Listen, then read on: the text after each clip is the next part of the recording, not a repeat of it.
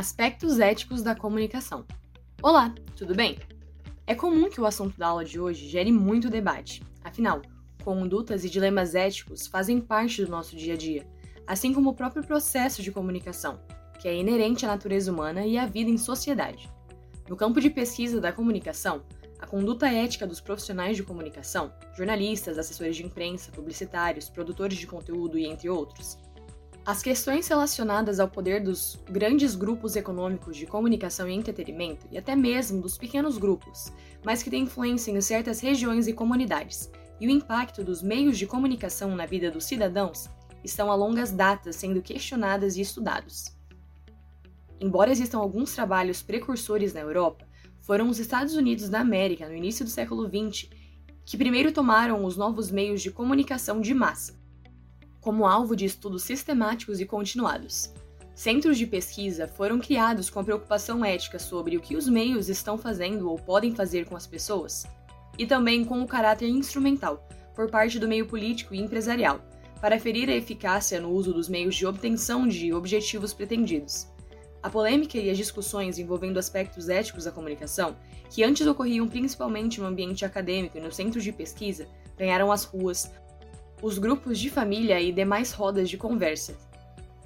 E após as eleições norte-americanas de 2016, quando o mundo se deparou com o dilema das redes e passou a enfrentar o combate à desinformação como uma defesa dos Estados democráticos, o objeto de estudo da área da comunicação e também do direito passou a lançar e intensificar seu olhar para questões relacionadas à liberdade de expressão e ao direito à informação. Os meios estão em todo lugar, Poderíamos até dizer que não são mais meios, o que nos levaria a questionar. Então, hoje, os meios somos nós? O mundo das redes sociais, sem pauteiro, copydesk ou editor, com vozes anônimas que multiplicam verdades e boatos, deu lugar a um novo modelo fascinante e cruel de construção e desconstrução de reputações. No momento em que a sociedade está mediatizada, inclusive nós, e que as instituições não detêm mais a hegemonia de mobilizar e de articular formadores de opinião e influenciadores sociais, a preocupação com os riscos reputacionais e de imagem cresceram. Não podemos tirar de nossa mente que a reputação é um ativo intangível de extremo valor para as instituições privadas ou públicas, uma vez que confere a elas legitimidade e credibilidade. Vamos refletir um instante. Como é a reputação do TCU diante dos diferentes públicos de relacionamento e segmentos da sociedade? Qual a imagem que as pessoas têm do tribunal? Importante entendermos que essa imagem pode ser percebida de diferentes maneiras, de acordo com o nicho e o ambiente social que ela é idealizada. A reputação de uma instituição, na literatura de comunicação, relaciona-se ao vínculo emocional, e muito tem a ver com a experiência e os pontos de contato que as pessoas têm com a instituição. Dessa maneira, na sua relação com o auditado, você é o TCU para ele, ou pelo menos parte do tribunal. E essa imagem é moldada com várias percepções que ele vai colhendo ao longo do tempo, conforme um quebra-cabeça. Há a percepção que ele obteve de uma matéria de jornal, de um comentário que o colega de trabalho fez sobre um relatório do TCU, do artigo acadêmico que fala sobre a jurisprudência do tribunal, e há aquela percepção que ele colheu ao ouvir de um amigo dele, que é servidor do tribunal, sobre como é trabalhar na instituição, e por aí adiante.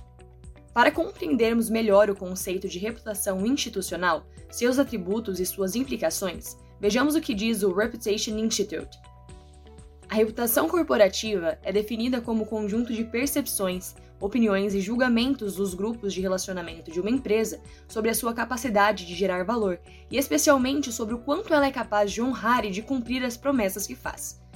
Essas percepções refletem o grau de estima, admiração, confiança e empatia que as pessoas sentem em relação à empresa e afetam diretamente suas decisões de comprar, recomendar, investir ou querer trabalhar nela. As nossas ações como colaborador de uma instituição passam, portanto, a integrar o imaginário coletivo e também impactam a reputação da nossa instituição. Dessa maneira, não somente o TCU, mas muitas instituições estão incluindo em seus códigos de ética ou de conduta algumas diretrizes para seus colaboradores não colocarem em risco a imagem da organização. Filosofias à parte, para fins didáticos, vamos então focar a nossa conversa de hoje nos aspectos éticos da comunicação na prática, aliados ao Código de Ética do TCU, texto novo que já enfrenta as questões atuais de mundo e que passou a vigorar em março de 2022.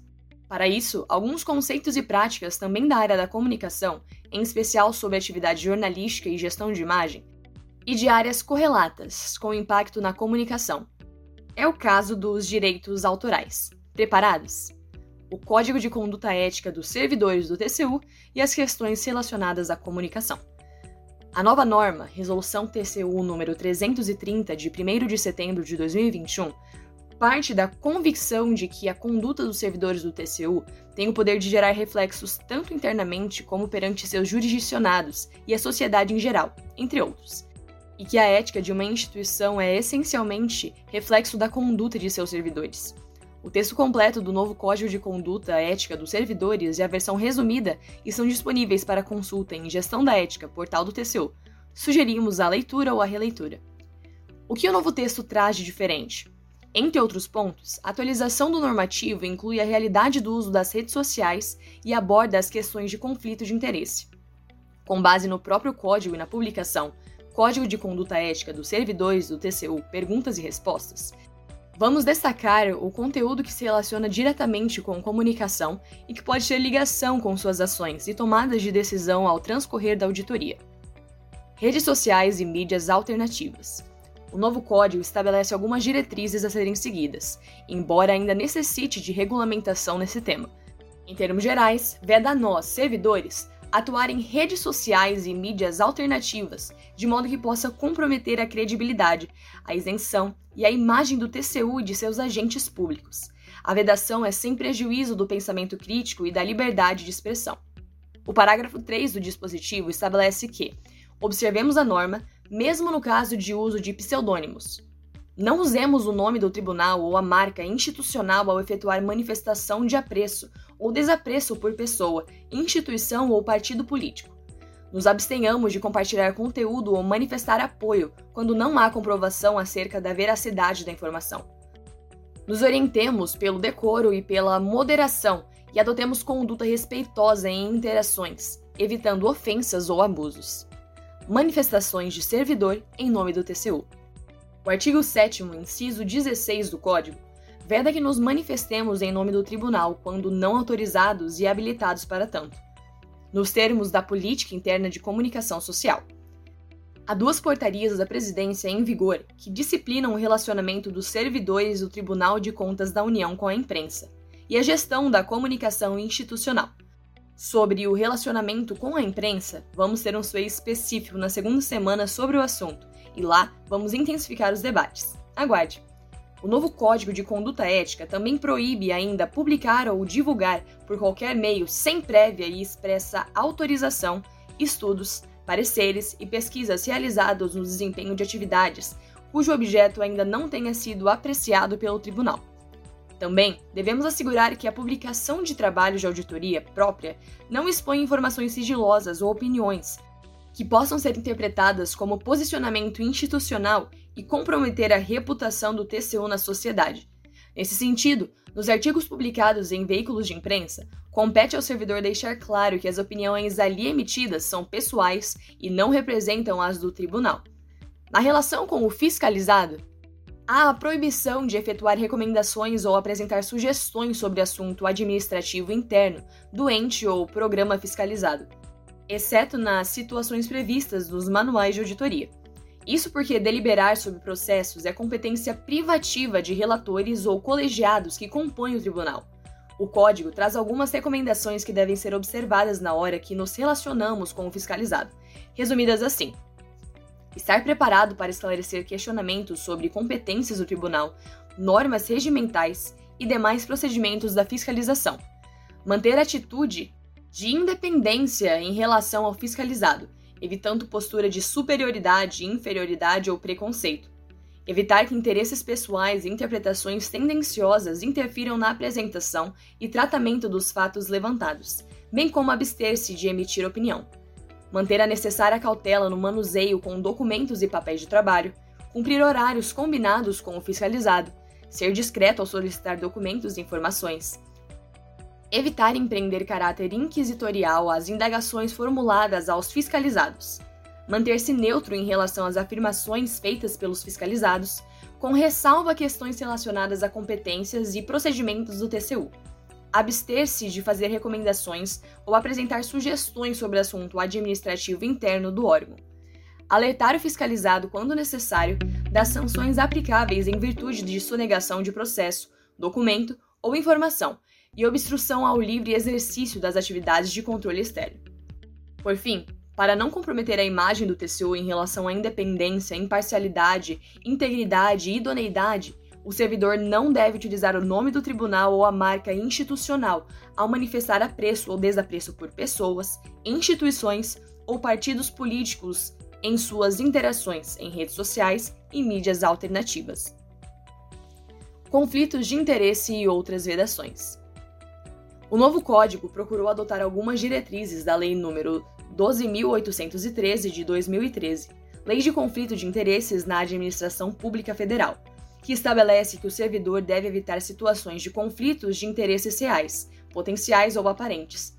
Entre as proibições está de divulgar ou fazer uso de informação privilegiada ou estratégica, ainda não tornada pública pelo tribunal, de que tenha tomado conhecimento em razão do cargo ou função.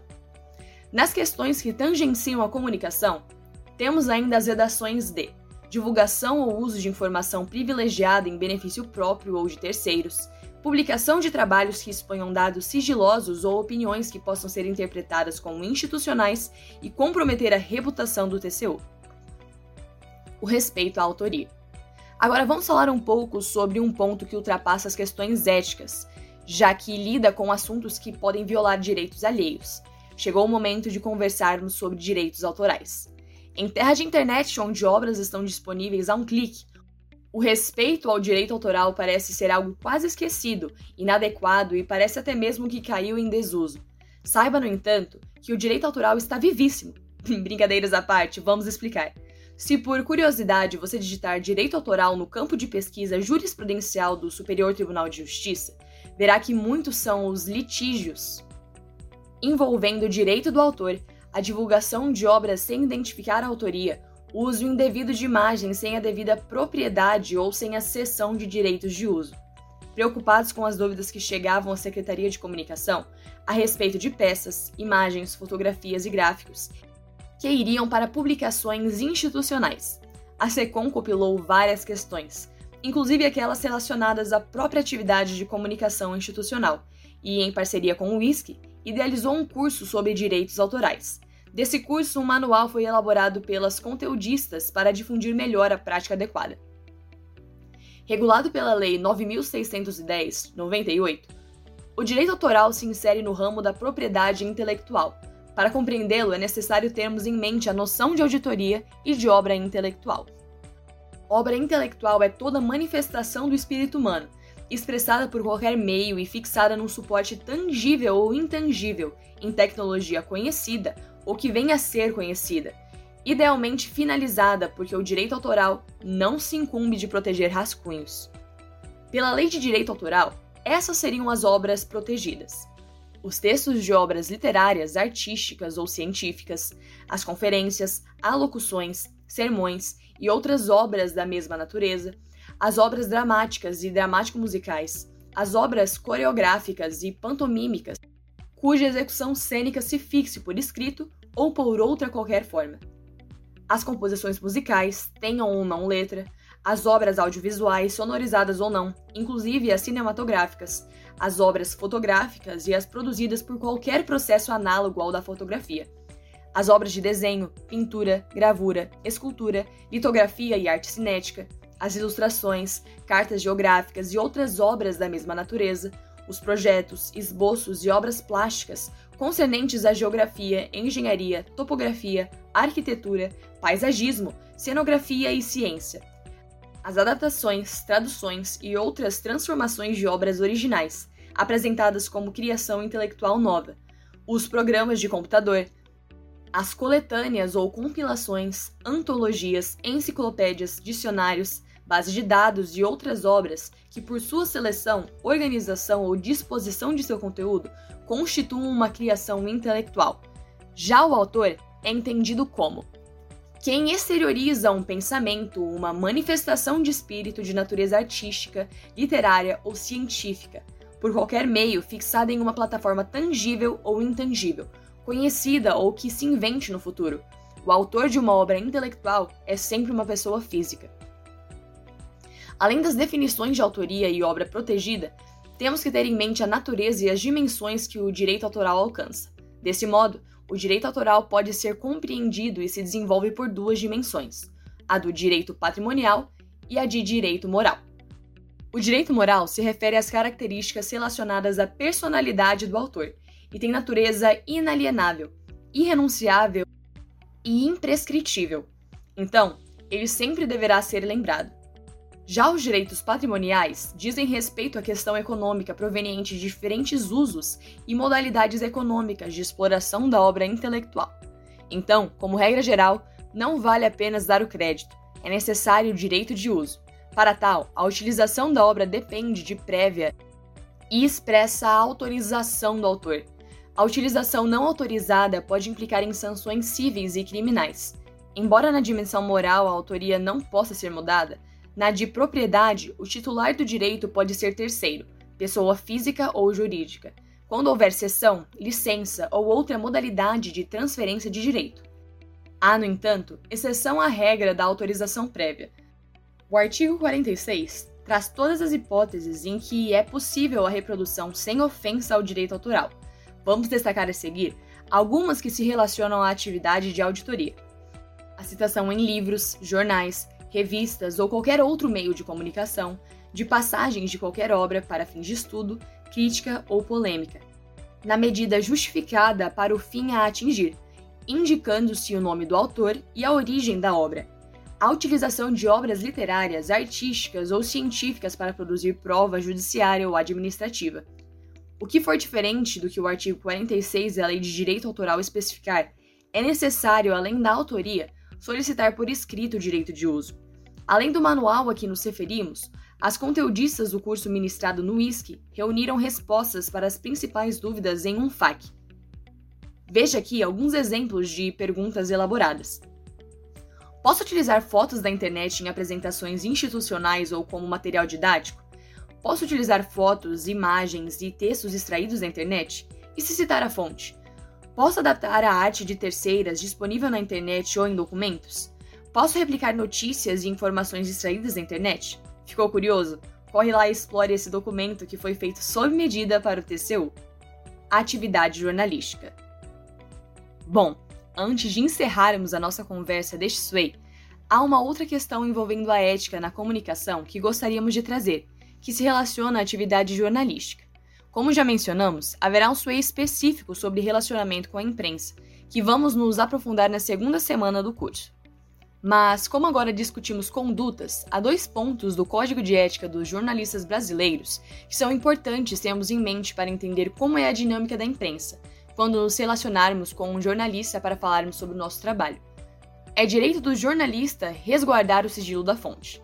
O compromisso do jornalista é com a verdade no relato dos fatos, sempre pautando seu trabalho na precisa apuração dos acontecimentos e na sua correta divulgação, procurando sempre que possível ouvir e entender diferentes visões do mesmo fato.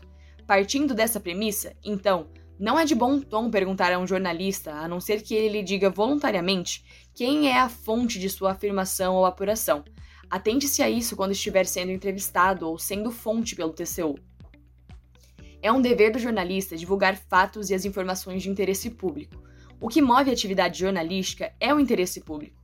O conceito de interesse público não é algo muito simples e extrapola, portanto, a noção até um pouco simplista de bem comum. O propósito aqui não é discutirmos esse conceito, mas é ressaltar que, diante da informação, é muito difícil, praticamente impossível, controlar o que o jornalista vai escrever após conversar com você. Então a dica é: se você quer e precisa controlar algo, controle o que você deve e pode falar. Isso sim está sob o seu domínio. A discussão está boa e pode ter certeza que ficará ainda melhor o nosso encontro e bate-papo síncrono. Enquanto o encontro não chega, vamos seguindo para o próximo Sway. Até mais!